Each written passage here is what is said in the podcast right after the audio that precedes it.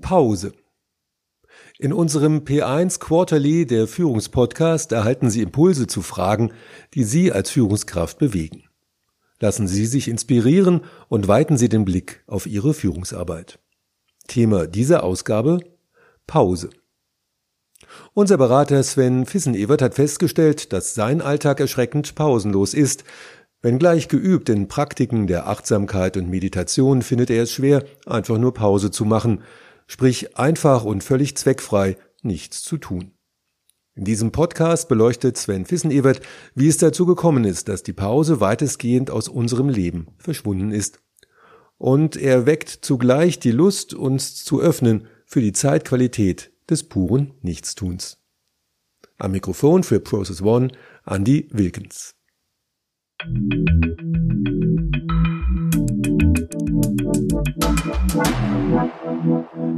Pause. Die Pause verbindet zwei Phasen der Aktivität miteinander. Sie ist eine Zeit des Nichthandelns, der Entspannung zwischen Phasen der mentalen oder kommunikativen Anspannung. Nach allem, was wir über die Pause wissen, ist sie Voraussetzung für Konzentration, Kreativität und Produktivität. Und doch ist sie aus unserem Arbeitsleben nahezu verschwunden. Wir haben sie verloren zwischen all den Meetings, Calls, Mails, Sessions, Chats, Workshops und so weiter. Selbst wenn wir zwischen unseren zahlreichen Aktivitäten Pausen Zeiten in unsere Kalender schreiben, machen wir auf gar keinen Fall Pause. Wir checken die gerade hereingekommenen Nachrichten, verlegen noch schnell einen Termin, weil der gestrige Plan für den heutigen Tag schon wieder von den aktuellen Entwicklungen eingeholt wurde, laufen von einem Meetingort zum nächsten, halten einen kurzen Schwatz im Gehen. Von Pause weit und breit keine Spur. Hat die Pause vielleicht einfach nur ihr Gewand gewechselt? Geht es bei Digital Detox Wochen und Achtsamkeitsretreats nicht auch darum, Pause zu machen? Wozu nehmen wir ein Sabbatical oder reden zumindest darüber, sofern die Unternehmenskultur etwas derartiges noch nicht zulässt? Und was ist mit all den Mandala ausmalenden Managerinnen und Managern? Oder brauchen wir vielleicht gar keine Pause mehr? Hat sie in Zeiten neuer Arbeit ihre Grundlage verloren? Wozu sollten wir eine Pause benötigen, wenn wir nicht länger zwischen Work und Life balancieren müssen? Wenn alles ineinander übergeht, getragen von dem Gefühl sinnerfüllter Arbeit. Ach was, wer spricht denn von Arbeit? Wir leisten einen Beitrag, und zwar selbst organisiert und selbstbestimmt. Wovon also sollten wir uns erholen müssen?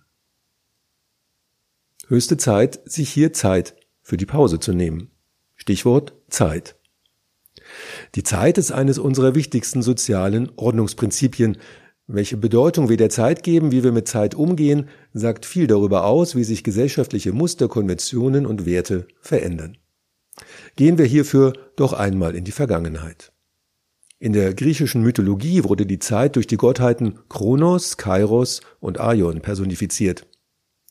Der schattenhafte Titan Kronos gilt als Schöpfer der quantifizierbaren linearen, eben der chronologischen Zeit. Kairos dagegen steht für die Gunst des rechten Augenblicks. Diesen Moment erlebt, wem es gelingt, den vorbeieilenden Kairos beim Schopf zu packen. Verpasst man ihn, bekommt man lediglich den kahlen Hinterkopf des Kairos zu sehen.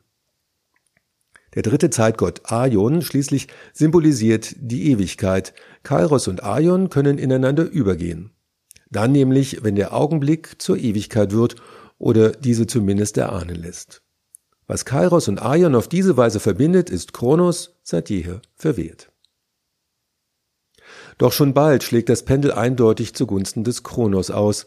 So beschrieb bereits Goethe den Charakter seiner Zeit als velociferisch, wofür die Worte Velocitas, lateinisch für Eile, Ruhelosigkeit und Lucifer, den Teufel, in genialer Wortschöpfung miteinander verband. Etwa ein Jahrhundert später schreibt Nietzsche in seinem Werk Menschliches, Allzumenschliches, aus Mangel an Ruhe läuft unsere Zivilisation in eine neue Barbarei aus. Zu keiner Zeit haben die Tätigen, das heißt die Ruhelosen, mehr gegolten. Es gehört deshalb zu den notwendigen Korrekturen, welche man am Charakter der Menschheit vornehmen muss, das beschauliche Element in großem Maße zu verstärken. Wie wir sehen, ist sie gar nicht so neu, die Klage über die zunehmende Beschleunigung, über die menschliche Ruhe, Rast und Atemlosigkeit. Und so hat Kronos spätestens mit dem Beginn der Moderne über Kairos gesiegt, ist das Rennen zugunsten der chronologischen Zeit entschieden.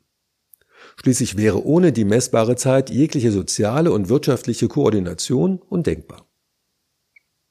Inzwischen ist freie Zeit zu einer Form des Wohlstandes geworden, so sieht es zumindest der Soziologe Hartmut Rosa, der sich umfassend mit dem aktuellen Zeitbegriff und dem Phänomen der Beschleunigung beschäftigt hat. Rosa sagt, die Zeit gehe uns heute eher aus als das Rohöl. Wir seien am Rande der Erschöpfung des Sinnvollen angelangt. Wie konnte es soweit kommen? Schauen wir auch für die Beantwortung dieser Frage nochmal in die Vergangenheit. Aristoteles verwarf die Arbeit, sie sei etwas Notwendiges, eines freien Mannes sei sie unwürdig. Demgegenüber sei die Muße als einen Zustand, der jeder Sorge, jeder Not, jedes Zwanges enthoben sei. Erst in ihr war der antike Mensch wahrlich Mensch. Das höchste Glück entsprang daher dem Bios Theoretikos, dem kontemplativen Verweilen beim Schönen. Bis ins Mittelalter hinein behauptete die Vita Contemplativa ihren Vorrang gegenüber der Vita Activa. Die Wende kam mit der Reformation. Von da an wurde Arbeit mit dem Ruf Gottes in Verbindung gesetzt, also als Berufung betrachtet. Im Calvinismus kam der Arbeit dann sogar eine heilsökonomische Bedeutung zu. So fühlte sich ein Calvinist erst dann von Gott erwählt, wenn er erfolgreich in der Arbeit und der Mehrung seines Besitzes war. Nur durch das ununterbrochene Streben nach mehr machte man sich gottgefällig. Ausruhen auf dem Erreichten galt dagegen als verwerflich, Zeitvergeudung als eine der schwersten Sünden. Pause als Unterbrechung der Arbeit. Hier in diesem protestantischen Diktum sah der Soziologe und Nationalökonom Max Weber den Geist des Kapitalismus präfiguriert. Pausen waren in einer derart vom Arbeitsethos geprägten Kultur höchst unwahrscheinlich, später dann hart umkämpft. So begann mit der Bildung von Gewerkschaften das Ringen um eine angemessene Taktung von Arbeitszeit und Freizeit. Während in der Frühzeit der Industrialisierung vielerorts nach 80 Arbeitsstunden pro Woche die Regel waren, wurde das Recht auf Pause bald einklagbar. Fortan betrieben Arbeitgeber und Arbeitnehmer bzw. ihre jeweiligen Vertreter einen immensen Aufwand, um klar zu definieren und zu erfassen, was Arbeit ist und was eben nicht. Heute sind wir bei flexiblen Arbeitszeitmodellen angekommen. In der Vertrauensarbeitszeit geht die Verantwortung für die Koordination von Arbeit und Pause vom Unternehmen auf die Arbeitnehmer über. Wie zahlreiche Studien belegen, führt dies dazu, dass unter dem Strich länger gearbeitet, weniger Urlaub genommen und kürzer Pause gemacht wird. Offensichtlich wirkt der lange Arm der von Max Weber beschriebenen Fixierung auf die Formel Leben als Arbeit bis in die Jetztzeit. So führt dieses Gebot zu einer fortlaufenden inneren Selbstdisziplinierung. Und so verschieben wir die Pause im Zweifel immer weiter nach hinten. Alle bislang beschriebenen Aspekte der Pause haben eines gemeinsam, die Dialektik von Arbeit und Pause. Die Pause dient der Erholung von der Arbeit und der vollständigen Wiederherstellung der Arbeitskraft. Ziel ist es, die Leistungsfähigkeit zu erhalten oder gar zu steigern. Wie war es im Urlaub? Ach, herrlich, ich habe so richtig meine Akkus aufgeladen. So betrachtet ist die Pause nicht etwa Nichtarbeit, sondern lediglich ein Zugeständnis an das noch immer fehlerhafte Setup menschlicher Körper und Gehirne, sprich an die Notwendigkeit zur Erholung.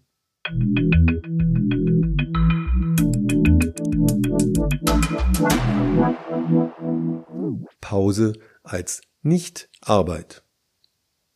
Wie könnte hingegen eine echte Pause aussehen, eine Pause jenseits der wirtschaftlichen Verwertungslogik, eine Pause ohne Begründung, ohne ein Wozu?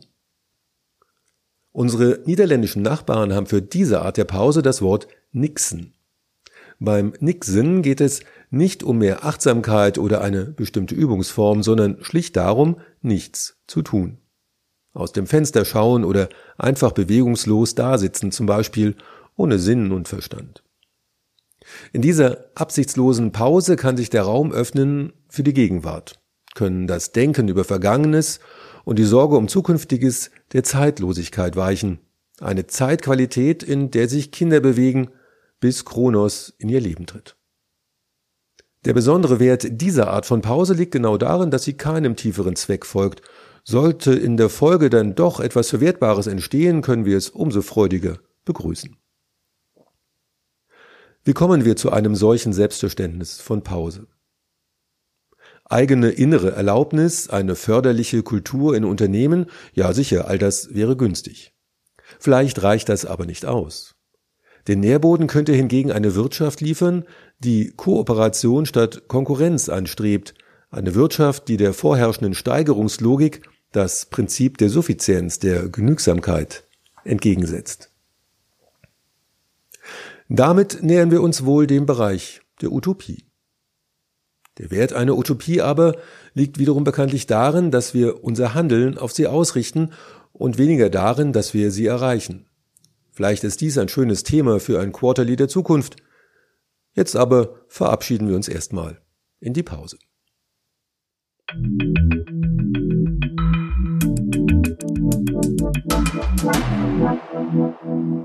Sie hörten P1 Quarterly, der Führungspodcast von Process One, diesmal zum Thema Pause, zusammengestellt von unserem Berater Sven Fissen-Evert.